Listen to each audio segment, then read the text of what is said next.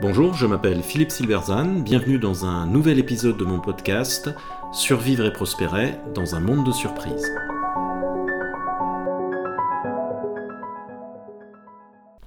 Effectuation, comment les entrepreneurs pensent et agissent vraiment. Comment se crée une entreprise? C'est très simple. Un entrepreneur visionnaire a une grande idée ou identifie un grand problème.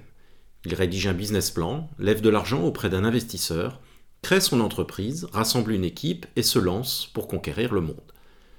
Pour être entrepreneur, il faut donc être créatif et visionnaire, ambitieux, persévérant, dynamique, courageux, être un vrai leader, charismatique si possible, mais aussi bienveillant et ouvert aux autres, et plein d'autres choses encore. Enfin bref, un super-héros. C'est très simple, mais c'est faux. Ou du moins, ça se passe très rarement comme ça.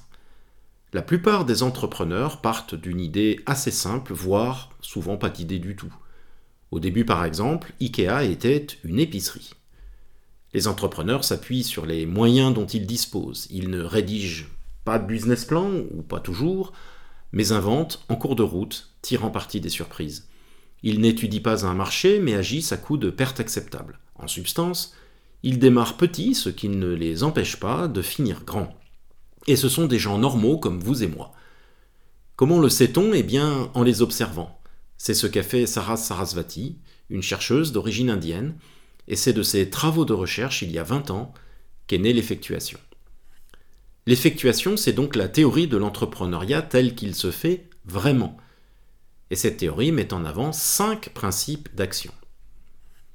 Premier principe, démarrez avec ce que vous avez imaginez que vous vouliez inviter des amis à dîner. Vous avez deux façons de procéder. Première façon, vous définissez le dîner. Par exemple, vous voulez organiser une soirée mexicaine. Vous consultez Internet, choisissez les plats, trouvez les recettes, puis allez acheter les ingrédients. Une fois cela fait, vous pourrez cuisiner. Autrement dit, vous partez d'un objectif précis, un dîner mexicain, et vous cherchez ensuite les moyens pour réaliser cet objectif. Deuxième façon, à quelques heures de l'arrivée de vos amis, vous ouvrez le frigo, vous regardez ce qu'il y a dedans et vous faites avec ça. Ici, vous partez des moyens effectivement disponibles pour imaginer des effets possibles. Alors les avantages sont nombreux, vous ne perdez pas de temps à aller faire les courses, vous pouvez démarrer immédiatement, vous ne faites pas de dépenses supplémentaires, mais surtout vous limitez votre risque. En effet, l'idée d'un dîner mexicain est ambitieuse, mais le risque est grand d'échouer que vous ayez oublié un ingrédient et tout tombe à l'eau. En ne faisant qu'avec ce que vous avez dans le frigo, le risque n'existe pas, car si c'est dans votre frigo, vous en avez sûrement l'habitude. Est-ce moins ambitieux? D'une certaine façon oui, mais à quoi sert d'avoir un objectif ambitieux si on est quasi certain de tout rater? L'effectuation vous dit au contraire, soyez moins ambitieux, faites avec ce que vous avez sous la main, réussissez votre coup et recommencez. Deuxième principe, raisonner en perte acceptable. Alors que le management préconise de prendre des décisions sur la base d'un gain attendu, les entrepreneurs raisonnent souvent à l'inverse, en termes de perte acceptable. Ils essayent quelque chose en sachant ce qu'ils peuvent perdre au pire, et ils savent qu'ils peuvent se permettre cette perte. C'est par exemple le cas d'un cadre euh, au chômage qui se dit je vais démissionner pour travailler sur cette idée, et si ça n'a pas pris dans six mois, je me remets à chercher du travail. La perte maximale de temps et de salaire, entre autres, est connue à l'avance. Le risque est donc parfaitement contrôlé. En revanche, ce cadre ne sait pas vraiment ce qu'il peut attendre de ces six mois. Les entrepreneurs n'aiment donc pas le risque, ils sont certes prêts à en prendre, mais ils veulent le contrôler, et ils le font en agissant en perte acceptable. Troisième principe, obtenir des engagements, le fameux patchwork fou, les entrepreneurs s'intéressent à la création de partenariats avec différents types d'acteurs, ce qu'on appelle les parties prenantes, afin de co-construire l'avenir ensemble. Imaginez que vous ayez conçu un nouveau produit bleu. Vous allez voir un client potentiel et celui-ci vous répond Votre produit m'intéresse, mais il me le faut en vert. Alors il y a plusieurs réponses possibles. Vous pouvez trouver un autre client ou vous pouvez adapter votre produit et revenir voir ce client dans quelque temps avec une version en vert. Mais vous pouvez aussi répondre OK pour apporter ces modifications, mais à condition que vous vous engagiez maintenant à m'en prendre trois. Si le client accepte, il rejoint le projet et en devient un acteur ayant dès lors intérêt à votre réussite. La démarche entrepreneuriale consiste donc non pas à résoudre un puzzle conçu par d'autres, ou à poursuivre une vision, mais à assembler un patchwork avec des parties prenantes qui se sélectionnent elles-mêmes, sans, que l'on puisse dire à l'avance avec qui le patchwork sera créé, et donc quelle forme il prendra. Ainsi, la question fondamentale que se pose l'entrepreneur effectual, c'est qui peut m'aider à faire avancer mon projet? Quatrième principe, tirer parti des surprises, la limonade. Alors que l'idée du business plan est d'essayer de penser à tout pour éviter les surprises, la réalité est que beaucoup de ce que vous prévoyez n'arrivera pas et que vous ne prévoirez pas ce qui arrivera au final. Au contraire, les entrepreneurs accueillent les surprises favorablement et essaye d'en tirer parti. Autrement dit, si on vous donne des citrons, vendez de la limonade, même si votre business plan prévoit de vendre du jus d'orange. Vous démarrez avec une idée et partez sur une autre à la suite d'une observation fortuite, d'une suggestion d'un client ou d'un accident.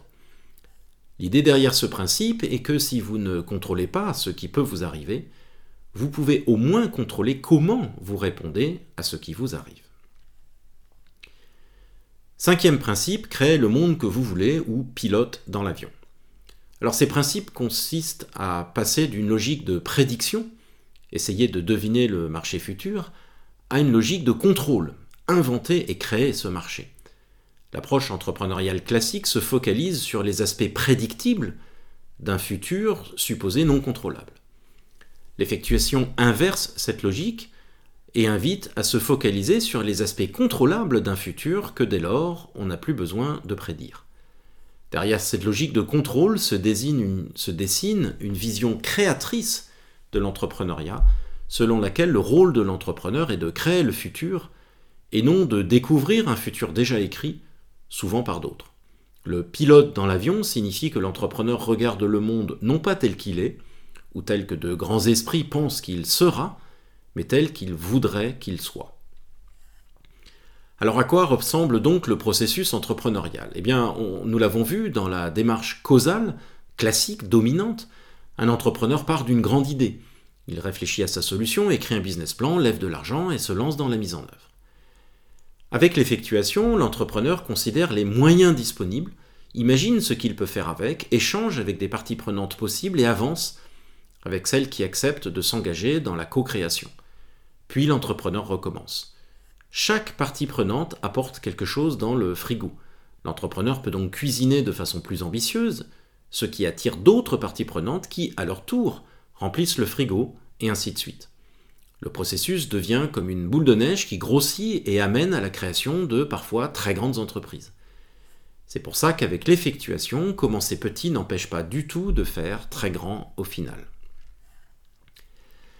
Ces cinq principes, démarrer avec ce qu'on a, agir en perte acceptable, co-construire, tirer parti des surprises et créer le monde que vous voulez, sont très simples. En disant que l'entrepreneur démarre avec ce qu'il ou elle a sous la main, et que les ressources nécessaires sont la personnalité, euh, ses propres connaissances et les gens qu'on connaît, l'effectuation souligne que tout le monde peut entreprendre. Avec l'effectuation, l'entrepreneuriat n'est pas réservé à des super-héros omnipotents ou des génies créatifs. Ces principes, en effet, ont été observés chez des gens très différents. Des hommes et des femmes, toutes les religions, dans tous les pays, avec tous les niveaux d'études, dans toutes les circonstances, via de multiples façons d'entreprendre.